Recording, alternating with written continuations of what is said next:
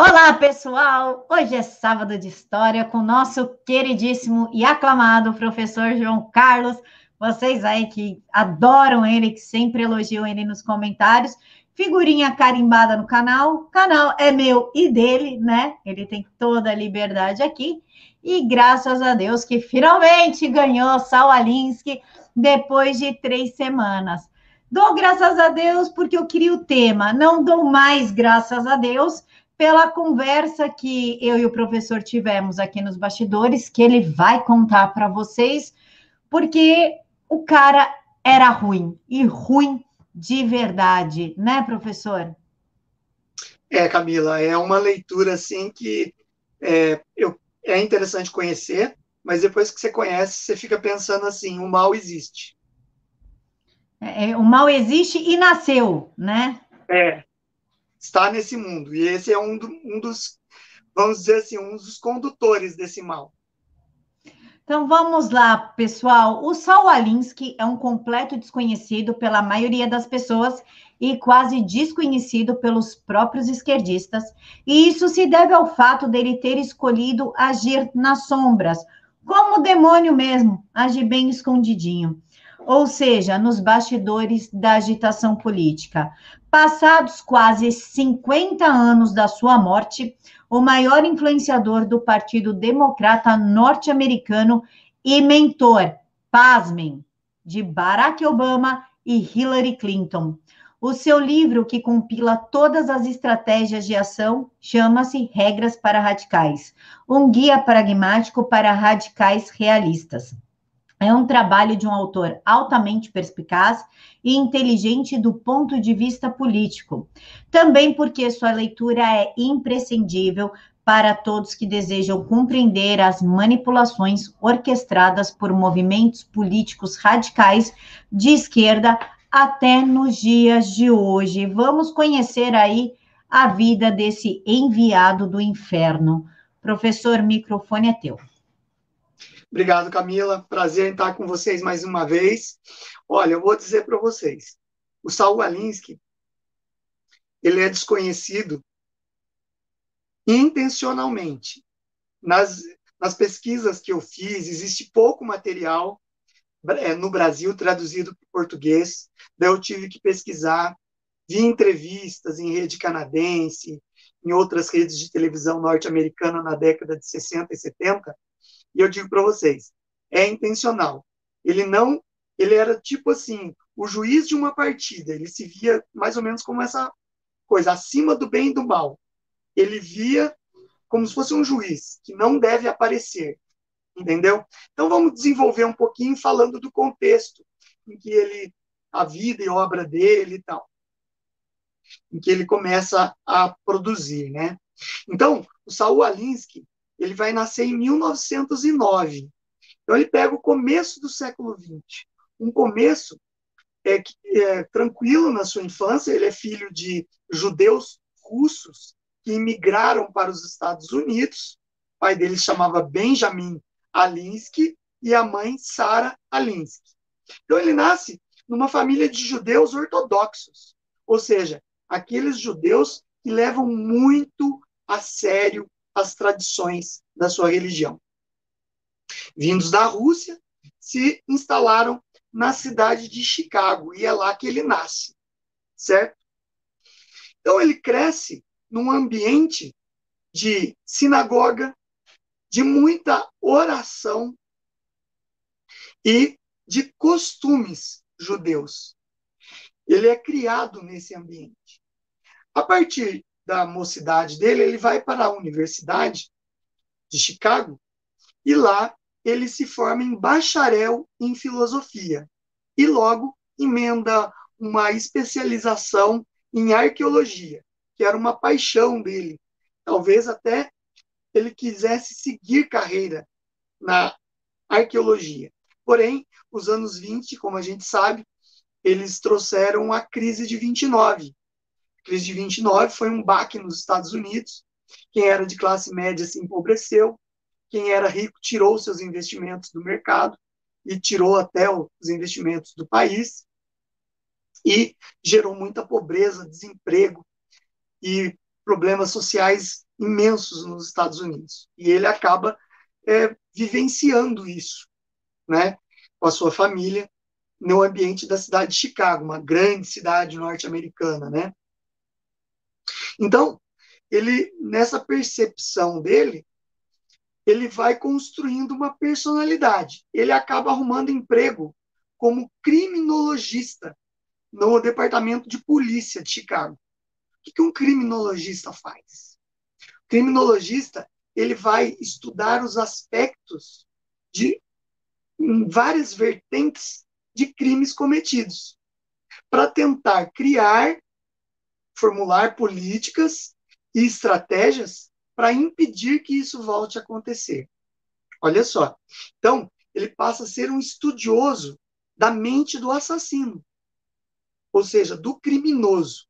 O criminologista tem essa função. Ele trabalha muitos anos durante a sua juventude, depois de formado, estudando a mente de criminosos, o método de ação, o modus operandi dos criminosos. Existem indícios na vida dele, que é bem obscura, de que ele teve contato com a máfia de Chicago é, nos anos 30 e 40. Lembrando que a máfia de Chicago é a máfia de Al Capone, por exemplo, certo?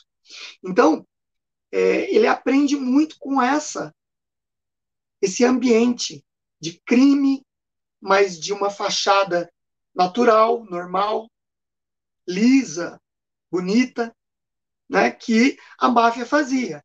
A máfia agia nas sombras, certo? Os grandes gangsters da máfia, como o Al Capone, eles tinham uma imagem social límpida, quem não conhecia, quem não era do meio policial e quem não estava envolvido nos meandros da criminalidade, achava que ele era um sujeito respeitável da sociedade. E é neste ambiente de crime e de criminalidade é que o Alinsky é, vira uma pessoa observadora, criminologista, ele observa e estuda as ações desses grupos, vê esse modus operandi. Então, toda a década de 30 e 40, ele se dedica a isso e ele aprende mecanismos de ação neste período. É um período da vida dele que é pouco estudado, pouco falado, mas sabe-se que ele agia. Ele aprendia nesse, nesse contexto. A partir da década de 50, 1950 e 1960, a gente tem um reboliço nos Estados Unidos e no mundo. A gente tem o pós-guerra, é a época da, da cultura de massas, da contracultura, começa a surgir movimentos de contestação, faça amor, não faça guerra, o poder da, da, da flor, né? é, Flower Power, né? E o movimento hippie, movimento de questionamento ao poder que existia.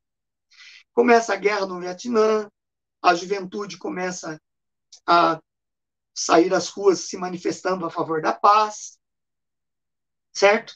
E começam a aparecer movimentos negros, né, de negros, que é o Black Power, os panteras negras começam a, surgir, principalmente nos guetos das grandes cidades. Né? E o movimento negro ele partia do princípio que existia uma segregação nos Estados Unidos, isso é real, uma segregação racial com os negros, e eles lutavam por ter ser vistos pela lei, ser incluídos na lei, certo? É aí, nesse ambiente de 1950 e 1960, que o Saul Alinsky, com toda a sua vivência anterior, ele começa a se aproximar dos grupos comunitários de comunidades afro-americanas, negros norte-americanos. Ele se aproxima dessas comunidades. E ele começa a criar estratégias de ação para essas comunidades.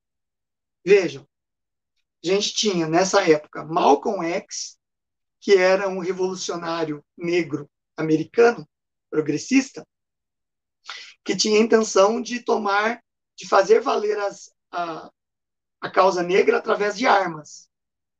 Você tinha o Martin Luther, Luther King, que era um defensor da causa negra, porém adepto da não violência. Certo? Então ele percebe a luta desses grupos e entende os mecanismos que esses grupos utilizavam. Porém, ele identifica, identifica totalmente onde estão as falhas desse grupo. Por que, que esses grupos não conseguem é, fazer valer as suas ideias? Né? A gente vê que na mídia é, norte-americana nos anos 60, 50 e 60, você tem nos filmes, tem o um filme é, do Sidney Poitier, que mostra, adivinhe quem vem para jantar, é um dos vídeos, né, um dos filmes, que mostra um negro chegando é, com a namorada branca para jantar com a família. Isso causa um constrangimento geral. Então ele percebe todo esse ambiente cultural, esse ambiente de contestação, esse ambiente de luta que é a sociedade norte-americana no pós-guerra, nos anos 50 e 60, certo?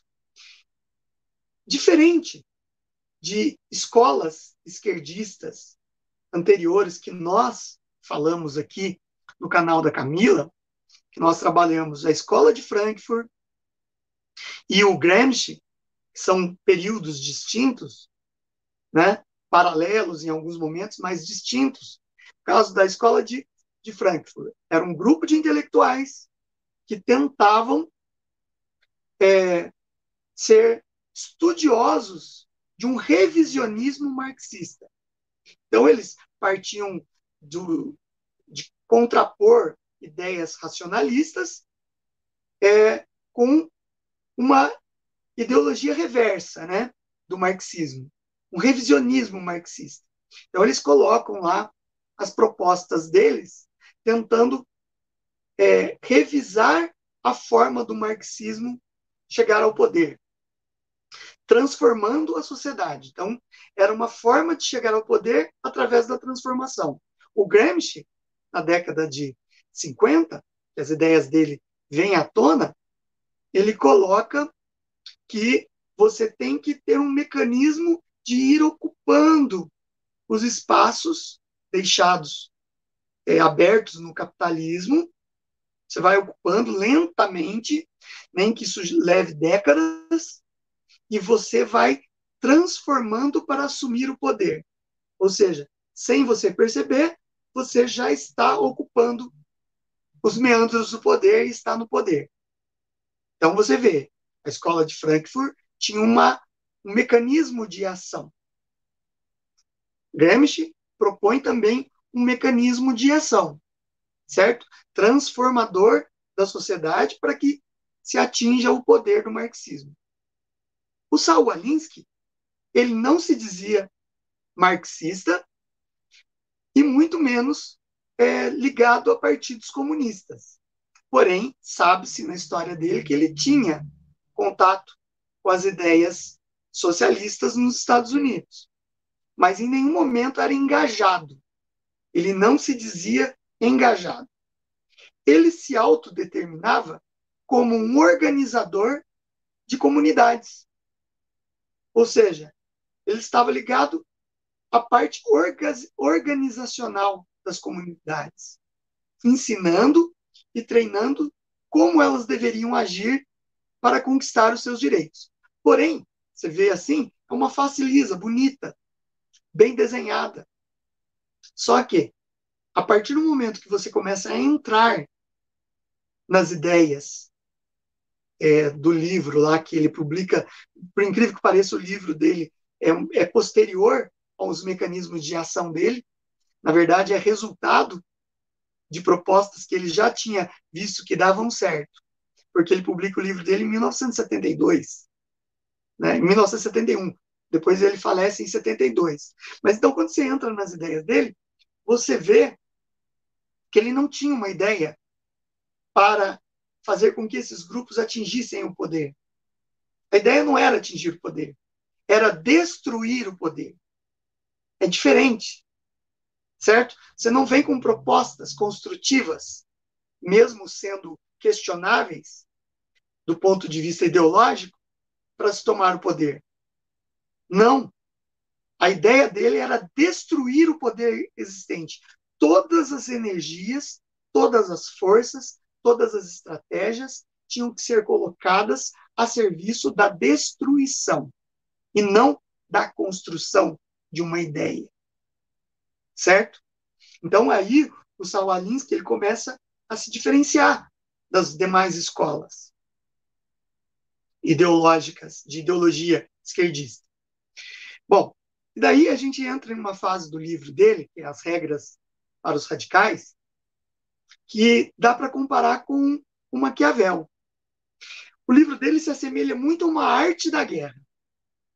Só que daí você compara com Maquiavel, que também o livro dele, O Príncipe, ele era feito para alguém que, que era da nobreza, que queria chegar ao poder. Então, Maquiavel é um livro de instruções político, militar, estratégia para um nobre centralizar o poder, que era o Lourenço de Médici, né? Então ele, o Maquiavel, ele acaba usando assim a questão da ética e da moral. Ele separa a ética da moral. Para Maquiavel existia uma ética pública, política pública, e uma ética privada, pessoal, que você vai usar a sua ética privada e pública entre a família. Você vai ser verdadeiro, você vai ser honesto, você vai ter é, bons sentimentos, você vai mostrar esses bons sentimentos. E na ética pública, política, você pode usar de subterfúgios que sejam condenáveis moralmente e até na questão da ética. Então você pode mentir para atingir o seu objetivo. Você pode enganar. Você pode falsear para atingir o objetivo, mas no contexto desse objetivo, nunca no contexto pessoal, familiar, da sua comunidade, das pessoas que você convive. Na Maquiavel falava isso. O Saul Alinsky, ele difere totalmente, apesar de ter é, você poder analisar usando a teoria maquiavélica, ele difere totalmente porque ele simplesmente, para ele não existe ética e moral. Ética e moral são instrumentos hipócritas que a sociedade impõe e que pode ser, de acordo com Zawalinsky, pode ser usado como arma de hipocrisia para cooptar as classes envolvidas na estratégia de destruição do poder. Certo? Então, ética e moral para ele são coisas totalmente inexistentes.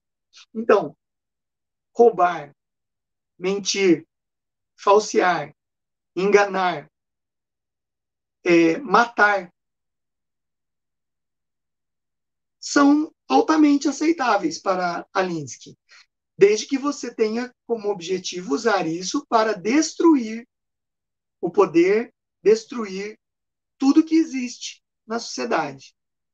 E ele não fala em impor alguma coisa.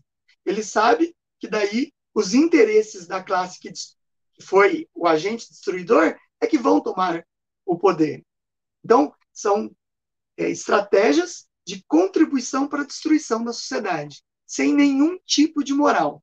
E ele escreve na sua, no seu livro que ele faz uma longa descrição das comunidades, indicando aonde elas erravam, porque elas lutavam por direitos. Mas você quer lutar por direitos para fazer parte desse status quo? Para fazer parte dessa sociedade? Não. Você deve usar a ideia do direito hipocritamente, porém é para destruir esse direito, para deixar de existir. Ninguém vai ter esse direito mais. Nós vamos construir o direito depois que tudo estiver destruído. Essa é a ideia principal. Não sei se eu estou fazendo me entender, mas para ele, mais do que existir regras sociais, existe a regra para você usá-la. Você usa como um instrumento hipócrita para destruir o que existe. Então, é, trazendo esse modelo dele de desprezo total da ética e da moral, a gente pode trazer para os dias atuais. Eu vou entrar em mais detalhes das ideias dele, mas você traz para os dias atuais. Você vê um movimento Black Lives Matter nos Estados Unidos, BLM.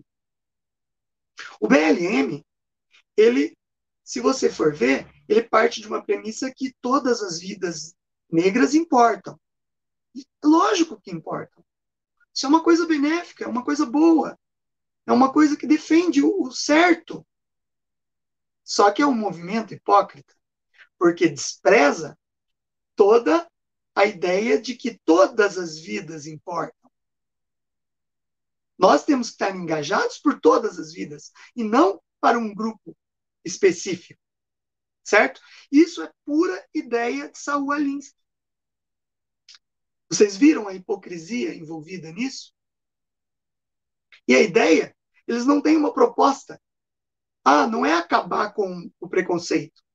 É acabar com o branco, com a sociedade branca, com a cultura branca, com a cultura da sociedade no geral, que envolve brancos e, brancos e negros. Eles destroem estátuas de pessoas que defendiam a libertação dos escravos. Não importa. O importa é destruir.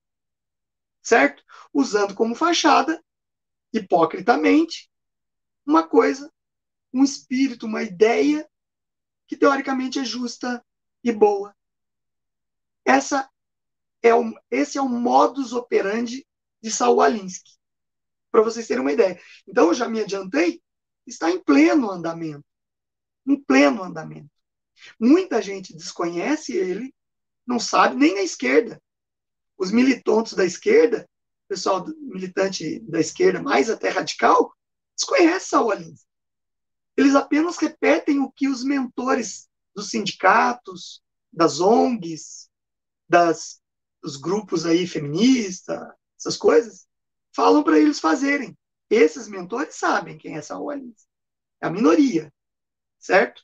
E nós, pessoas comuns, pobres mortais, muito menos imaginaria que existia um mentor do mal assim é o Saul Alinsky, certo? Bom, vamos continuar então com, a, com as ideias dele, né?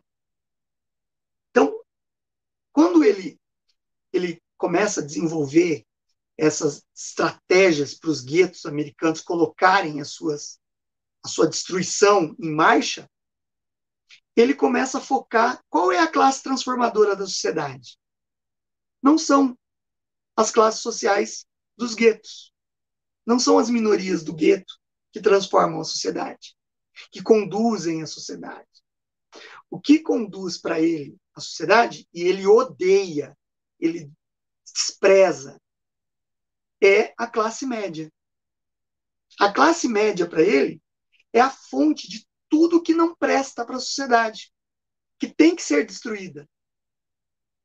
Agora, se a gente fizer uma uma alusão para os dias atuais. Teve uma, uma das filósofas aí adorada pela esquerda brasileira que, nos, nos vídeos, em palestras de uns anos atrás, ela brada em alto e bom som que odeia a classe média, que odeia, que tem ódio, que quer, quer ver destruída a classe média.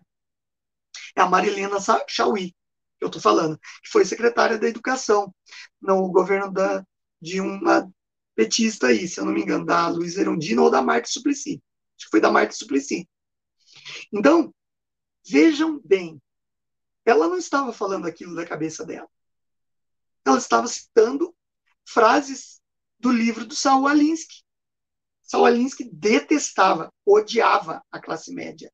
Achava que ela tinha que ser destruída primeiro. Certo? E é, só que ele reconhece que a classe média tem poder. A classe média gera emprego. A classe média, ela consome, ela gira a economia. A classe média tem opinião. A classe média, ela é um fator de eleição de candidatos. Então, é preciso, de acordo com as ideias de Alinsky, no seu livro, é preciso conhecer os meandros, estudar a classe média nos seus meandros, nas suas vontades, nos seus desejos, no que eles esperam, na sua visão de mundo. É preciso estudar cada detalhe das, dessa classe que precisa ser destruída, que é a classe média, para poder usar é, bandeiras, princípios que a classe média defende para atraí-la para a destruição, como motor da destruição. Então, ela vai estar destruindo o próprio é, a vida que ela está acostumada, cooptando com os grupos que querem destruir o que existe. Então é preciso atrair a classe média. Então ele usa como bandeira coisas é, que a classe média, que são caras para a classe média, coisas que traduzem que a classe média gosta, que ela defende. Ele utiliza de uma forma hipócrita, sem nenhum tipo de ética, sem mostrar a verdade, só para atrair a classe média para essa luta. Então você vê várias lutas aí, feminismo, é, é lógico, sem estar destrinchado por quem entende, vende aquela imagem, mas defender a, a mulher, a minoria da mulher no feminismo é uma coisa boa. A mulher no mercado de trabalho é discriminada, é maltratada. E daí faz a classe média, que é aquela que a mulher saiu para o trabalho, foi contribuir com o marido para o sustento, ocupando lá o mercado de trabalho. Você vê eles usando essa bandeira para atrair a classe média, as mulheres da classe média, para a luta por um bem maior. Só que, na verdade, o feminismo, nos dias atuais, né, no, no, no pós-Segunda Guerra Mundial, ele não quer construir nada. Ele quer destruir o homem. Ele quer destruir a figura do homem. Né? Eles pintam o homem como opressor. A mulher tem que é, ser o homem da história. A mulher tem que se transformar em homem. Então, você vê como eles usaram as ideias de Saul Alinsky direitinho para atrair as pessoas. É um caso, é um case verídico do uso das ideias de Saul Alinsky. O Saul Alinsky, ele operacionaliza, ficar operacional muitas das ideias da escola de Frankfurt, que eram só acadêmicas, e das ideias de Gramsci. Ele vai operacionalizar, colocar em prática, real, as ideias. Com a diferença é que ele não vê nenhuma barreira moral, nenhuma barreira ética para colocar em prática essas ideias que visam destruir, acabar, é, pilhar a, o que ele pretende destruir. Certo? Cada grupo específico tem uma função dentro dessa destruição. O feminismo é destruir a figura do homem, a construção tradicional da família, como o homem, a mulher, os filhos. O feminismo tem essa visão de destruir. Certo? Os costumes, o Black Lives Matter, que eu falei para vocês, o BLM, a mesma coisa. Não diferencia nada no mecanismo de ação, certo? Bom, então, para ele, manipular grupos é uma ferramenta essencial. A classe média, os grupos das comunidades é, negras africanas, é, descendentes de africanos, norte-americanos, eles são massa de manobra, são seres manipuláveis por um fim maior do grupo mentor, que ele faz parte, que ele está nas sombras calculando os efeitos da sua destruição. Então, todos esses grupos são apenas peças, peões num jogo de xadrez. extremamente descartáveis, se for preciso. Utilizáveis enquanto dão força para o movimento. A partir do momento que forem obsoletas ou que você atingiu uma parte do objetivo, você simplesmente despreza. Ele não tem nenhum tipo de é, apego, condescendência, é, ligação emocional com o que ele utiliza como massa de manobra. Ele vê simplesmente como peças descartáveis a partir do momento que não servem mais no jogo político que ele planejou. Certo? E é uma pessoa de extrema inteligência, porque todas as ideias dele estão em pleno, em pleno curso atualmente. Ok? Bom, para ele, é, a vida só tem sentido se ele conseguir destruir o, o oponente. Se ele destruir tudo que o oponente colocou em prática. Então, a ideia dele é de supremacia da destruição. Ele nunca vai falar assim, não, eu vou é, colocar eu, o meu oponente, que pode ser um grupo político, um partido político, uma sociedade, ela colocou, tem esse modo de vida, tem coisas certas, tem coisas erradas, eu tenho que ir lá e reformar as coisas erradas. Não, não, esqueça, esqueça. É apenas destruir tudo, tudo que existe do oponente destruir, passar como um rolo compressor em cima do oponente, impondo ao seu mecanismo de ação. E daí o grupo que conseguiu se impor coloca as suas regras a partir daquele momento. Então, isso é muito maleável, se você prestar bem atenção. Porque um grupo que defende é, um, uma ação econômica não é o mesmo grupo que que defende uma ação social, é, defesa dos negros ou das mulheres. Então, o grupo que estiver agindo concomitantemente, ao mesmo tempo na sociedade, e que atingir primeiro a destruição do oponente, coloca a sua verdade primeiro. Certo? Então, não importa, tem que estar vários grupos agindo ao mesmo tempo. Por isso que ele, é um, ele se diz um orientador organizacional, porque isso é uma um conceito genérico. Quando você fala organizador, é um organizador de comunidades, não fica claro o que, que você está organizando. Você não vai falar que é um, é um mentor político, um mentor social, um mentor de causa dos pobres. Não, você é um organizador.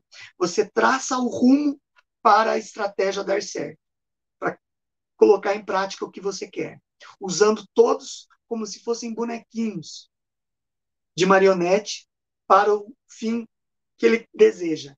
Você vê como é, até a gente na história Maquiavel é, é, se fala assim quando uma coisa é muito ruim, muito péssima, muito destrutiva é, e a ação de um humano, a gente fala que aquele cara é um cara maquiavélico. Maquiavel não chega nem perto do Saul Alinsky. Saul Alinsky devia ser criado uma, um, um neologismo para ele, porque é um Alinsky avélico, porque, sinceramente, é demoníaca a imagem dele. Ele não vê o ser humano como um ser construtivo, como um ser de bondade. Ele vê que o ser humano é de destruição, de destruição e imposição, não de uma coisa que vai ser boa, uma coisa que você quiser que seja, nem que seja pior do que estava antes. Certo? É assim a ideia de Saul Alinsky. Então, é, ele, em muitos momentos da sua obra, ele fala assim que é uma arte organizar comunidades, porque fazer a cabeça das pessoas é uma arte. Você trazer pessoas mostrando um ideal de bondade, um ideal é, que parece uma coisa boa, instrutiva, é uma arte. Na verdade, é uma arte de destruição. A pessoa coopta, é usada, descartada muitas vezes, mas sempre está ali usando e reciclando aquela, aquele modo de destruir alguma coisa, certo? Então, o importante para ele não é focar na destruição da presidência da República. Não, é destruição da base da presidência de uma República. É destruição de um governo, não é destruir os ministros, não é, não é destruir o chefe da nação. É destruir a base de sustentação daquela nação.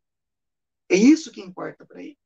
Você destruindo a base de sustentação, toda a estrutura desaba. Então você começa a destruir valores, todos os valores têm que ser destruídos. Daí você vai falar assim: ah, mas isso a escola de Frankfurt já falava. Sim, mas ele já propunha algo no lugar, né? Você tinha que substituir. Alinsky não, é a destruição pela destruição. E daí o grupo que conseguiu destruir coloca a sua verdade no lugar. Certo? É assim. E daí ele vai chegar, ele vai ter, assim, a falta de consciência. Não, eu acho que é consciente, é, é muito consciente. Ele vai ter a falta de caráter total em criar 13 regras de manipulação, de estratégias para derrotar o oponente. 13 regras. Nessas 13 regras, ele teve o mau caratismo de usar como forma de explicação no seu livro a Bíblia. A Bíblia. Ou seja, não existe, a Bíblia não é uma luta entre o bem e o mal.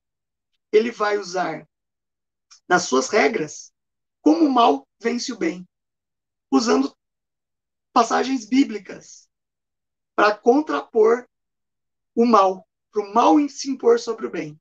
Para vocês terem uma ideia como o cara é de uma mente maléfica, abjeta, totalmente abjeta. Certo? Então, ele fala no, nas regras dele, no, nas propostas dele de destruição. Regra número um: o poder não é apenas aquilo que você possui, mas o que o inimigo pensa que você possui. Então, nunca mostrar a sua fraqueza. Nunca. Quem tem o poder, mesmo não sendo poderoso, tem que se mostrar poderoso. Certo? Então você vê aí é, na mídia, muitas, por exemplo, vou usar o caso das feministas, empoderadas. Nós somos empoderadas, nós queremos isso, nós, por causa disso, porque é uma sociedade machista, e não sei o quê. Aquela coisa é, de empoderamento. Na verdade, elas são facilmente derrubadas com argumentos. Porém, elas não podem demonstrar essa fragilidade. Essa é a regra número um. Nunca mostrar a fragilidade. Se o inimigo pensa que você tem poder, você tem que demonstrar que você tem esse poder, mesmo não tendo. Certo? Dois, nunca abandone o campo de experiência do seu próprio povo. Então, no que você aprendeu ao longo da luta tem que ser usado na luta que é o campo de experiência que ele fala. Você aprendeu como mecanismos de ação para a destruição com uma comunidade, com uma linha é, ideológica, utilize esse campo de conhecimento que você adquiriu contra o seu inimigo, a todo momento, constantemente. Certo?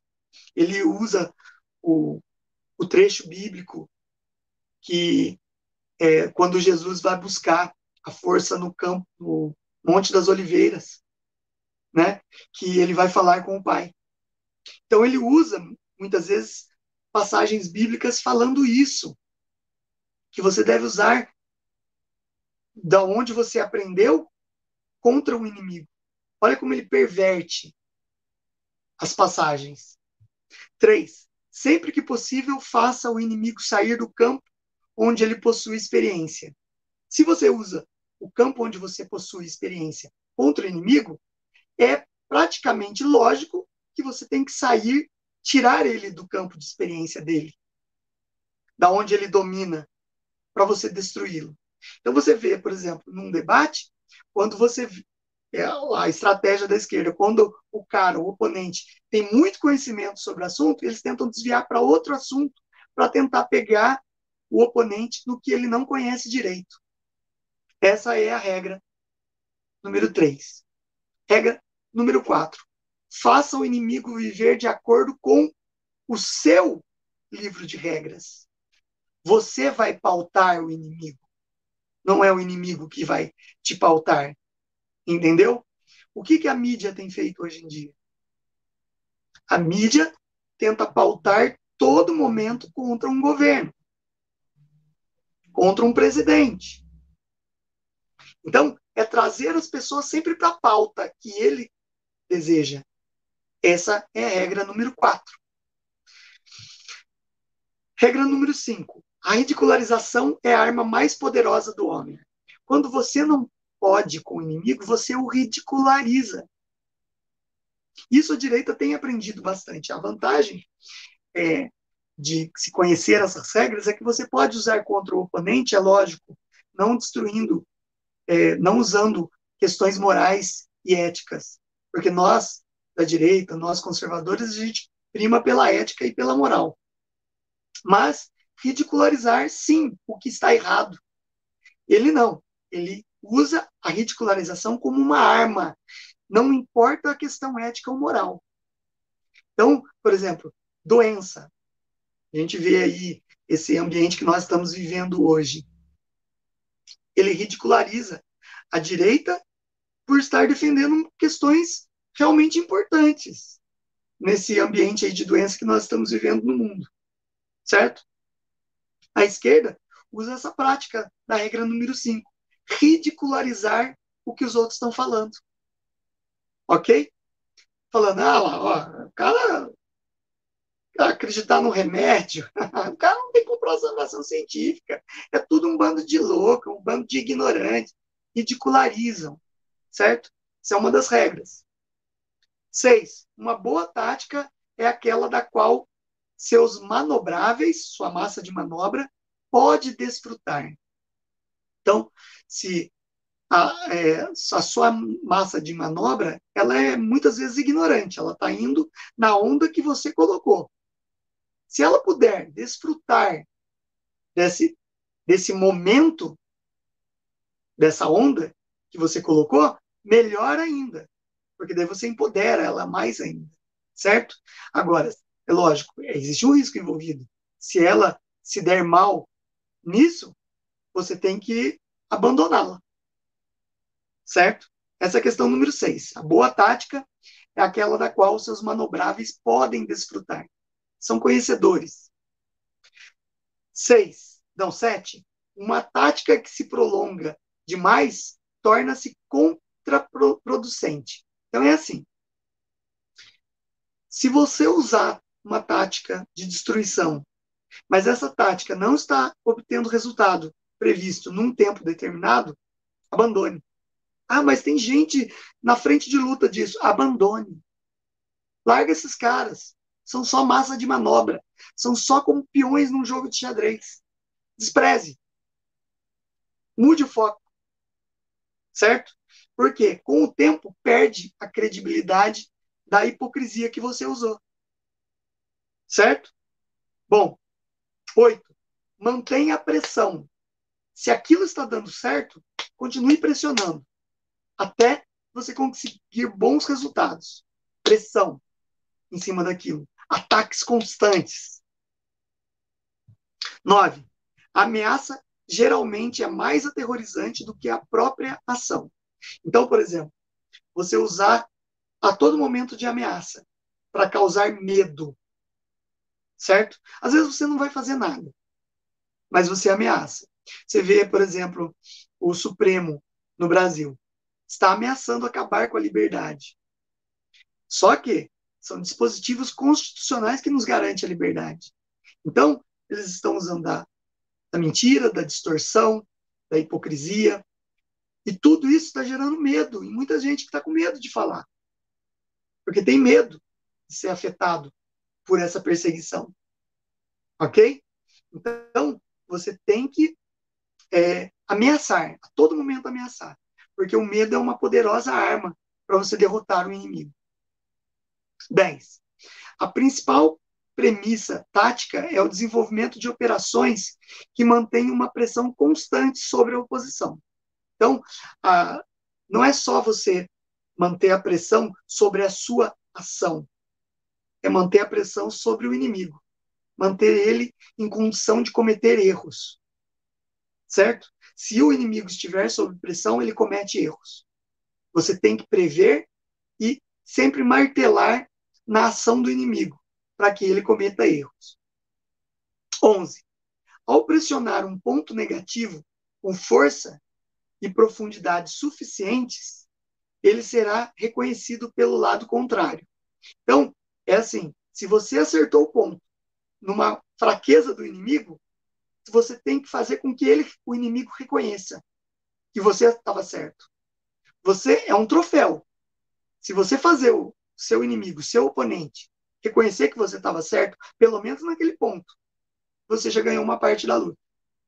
E você descredibiliza o inimigo. Esse é o ponto 11. Ponto 12 é o preço de um ataque bem sucedido é uma alternativa construtiva para sua estratégia. Não é para o final. Você não quer construir, você quer destruir. Então, o ataque bem sucedido é aquele que construiu a destruição. É aquele que conseguiu contribuir para a destruição. Esse é um ataque bem sucedido. Se ele for um ataque inócuo, ou seja, você atacou alguma coisa, mas não surtiu efeito, não adiantou de nada, não foi construtivo para a destruição. Certo? E na regra número 13, são 13 regras, coincidente número de um partido aí, né? São 13 regras. Escolha o alvo, o alvo. Congele-o. Personalize-o. Polarize-o. Então vamos lá. Escolha onde você vai atacar. O que você vai atacar. Congele-o. Mantenha o foco sobre ele. Personalize-o. Dê nomes. É, pinte uma imagem daquele foco de acordo com o que você quer. Chame de assassino, de fascista. Certo? Mesmo isso sendo mentira, é tudo utilizável para Saul Alinsky. Polarize-o. Tente, dentro do terreno do inimigo, causar divisões a todo momento para enfraquecê-los, polarizando o inimigo a todo momento. Assim você tem mais chance de obter a vitória. Então, esmiuçadamente, ele faz essas 13 regras, duas regras foi, foram colocadas por seguidores dele depois que ele faleceu, iam até 11, mas daí os seguidores colocaram essas duas últimas, certo? Então você vê que para ele é abater, é abater o inimigo. Não importa se o inimigo é bom, se o inimigo defende honestidade, se o inimigo tem caráter, se o inimigo tem família, se o inimigo é, é, é uma pessoa respeitada, não importa. É abater o inimigo. Você tem que derrubar o inimigo. Certo? E não importa o que você faça para atingir esse fim. Aquela frase que dizem que o Maquiavel escreveu, mas que não está escrito no Príncipe, que é os fins justificam os meios. Na verdade, Maquiavel nunca escreveu essa frase, mas o livro dele leva a crer que era assim que ele pensava certo? Para Saul Alinsky, não é os fins que justificam os meios. Os fins têm que destruir, os meios têm que destruir os fins. Essa é a frase que a gente leva quando lê a obra Saul Alinsky. Os meios têm que destruir o fim a todo momento, certo? É bem Alinskyavélico as ideias dele. Bom, já estamos perto do final, só para encerrar. O último capítulo do livro dele, a gente pensa que você já leu, você já está com aquela aura ruim de ter lido uma coisa tão pérvida, tão horrível, tão perversa, criada por um, uma pessoa nascida de mulher. Como é que pode criar uma coisa dessa? Você já está mal. quando você lê o último capítulo, você percebe que pode ficar pior. Pode ficar muito pior. Porque ele faz uma ode. O que é uma ode? Um elogio, um elogio assim, uma homenagem a Lúcifer. No último capítulo, ele elogia Lúcifer como grande organizador. É um, organizador que, é, na tentativa constante, infinita, de destruir os bons, ele construiu um reino de pessoas más para si, que é o inferno. Então, Saul Alinsky consegue ser pior ainda no final. Ele fala isso. O interessante é que essa parte em que ele fala que o Lúcifer é um grande administrador que criou um reino do mal para si, combatendo os bons e trazendo os, bons, transformando eles em maus para o inferno. Teve um cara que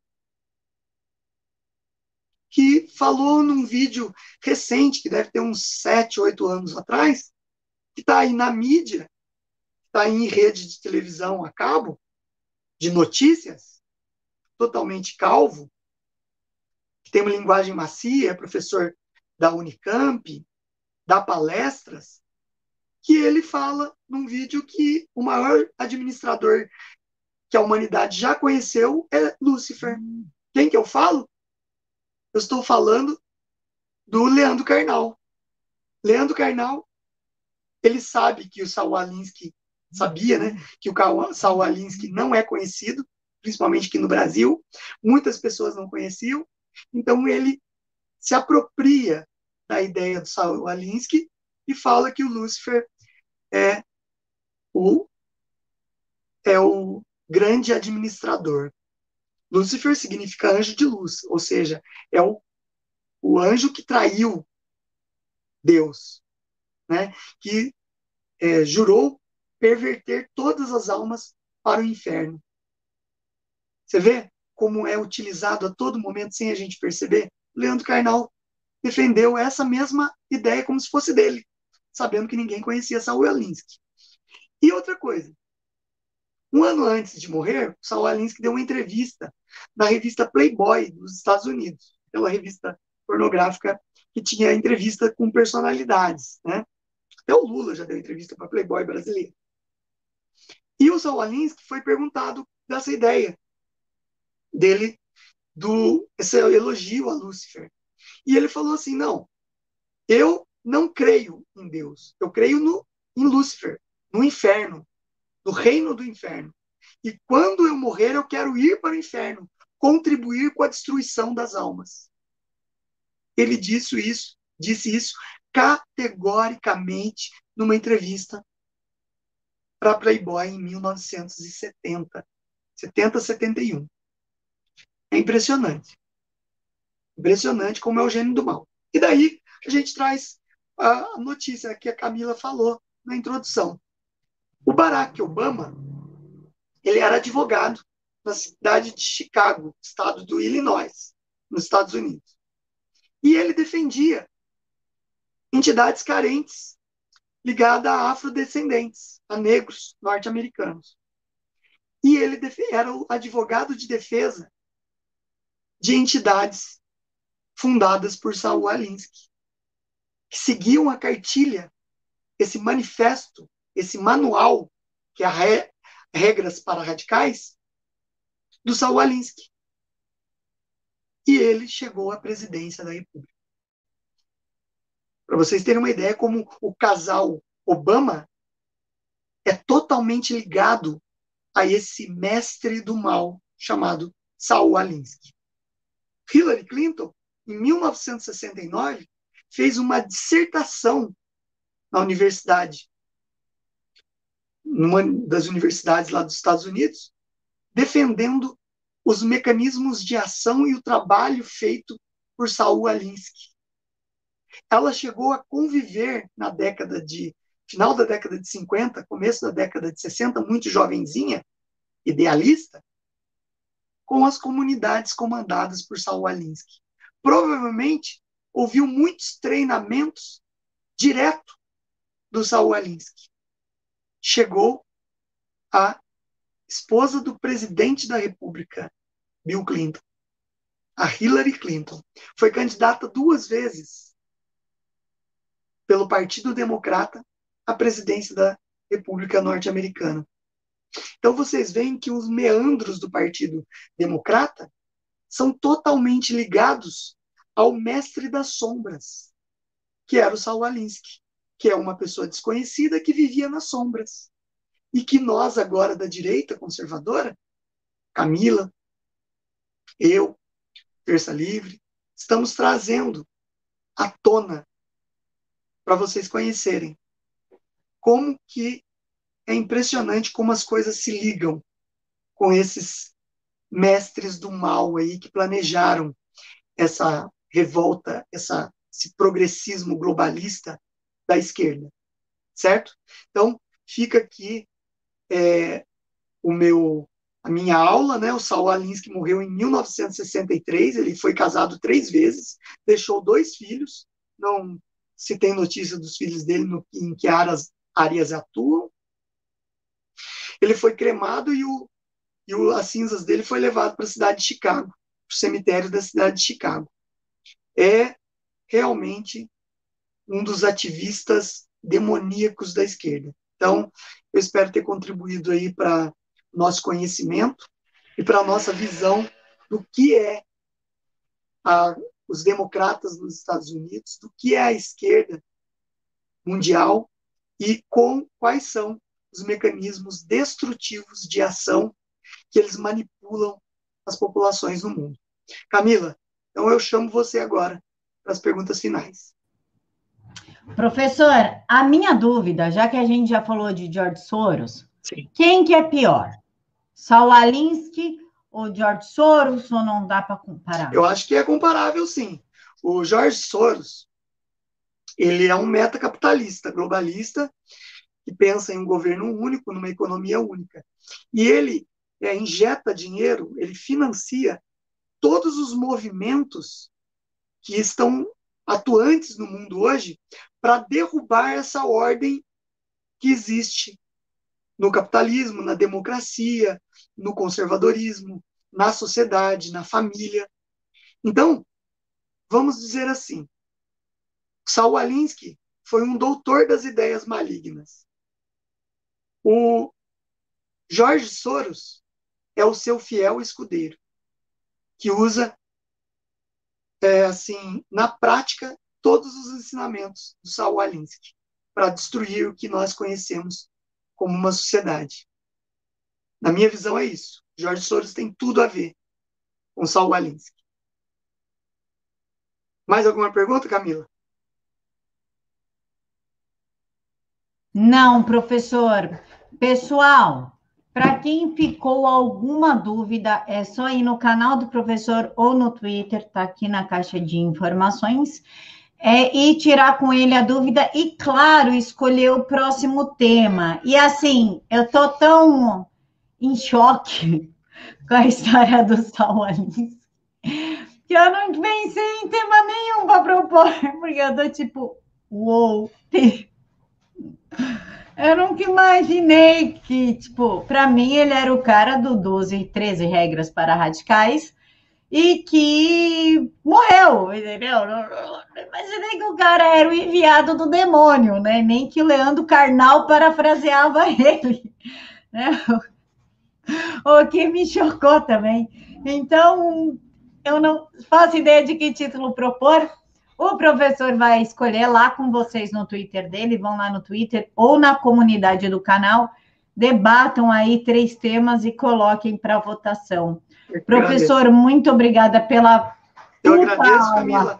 E assim, olha, é, para você conhecer é importante ler, mas eu não recomendo que ninguém leia, porque é um peso, é uma coisa tão ruim que você sente lendo, que traz uma energia muito negativa. Isso independente de religião, tá?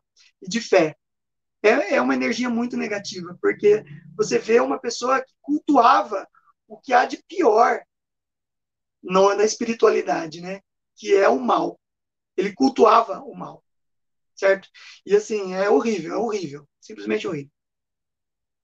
Não, faz até só de pensar já dá aquele arrepio estranho no corpo. Não, não leiam, vocês já têm aí o material, ficar trazendo energia negativa para a nossa vida não vale a pena, só atrapalha as coisas.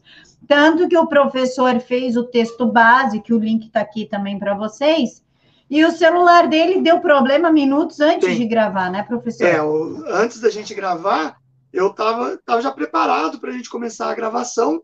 Fui mexer aqui na, na posição do celular, deu um problema técnico aqui no suporte, já começou a dar tudo errado sabe? É aquela questão de energia negativa aproximando da gente, sabe? É um negócio ruim, muito ruim. E assim, eu não recomendo para ninguém, não recomendo. É importante a gente saber a ação, a gente saber o que está por trás, mas evitem é, saber muito sobre isso, porque é, pertu é, é, assim, é perturbador, é muito perturbador. Entre o demôniozão e o demôniozinho, a gente estuda o demôniozinho, que é o George Soros, que já atrai coisa ruim. Imagina estudar o demônio mesmo, o pai de tudo. Melhor deixar isso para lá. Pessoal, muito obrigada por terem assistido a aula até aqui. Deixem aqui nos comentários o que vocês acharam e lá no canal e nas redes do professor para debater temas.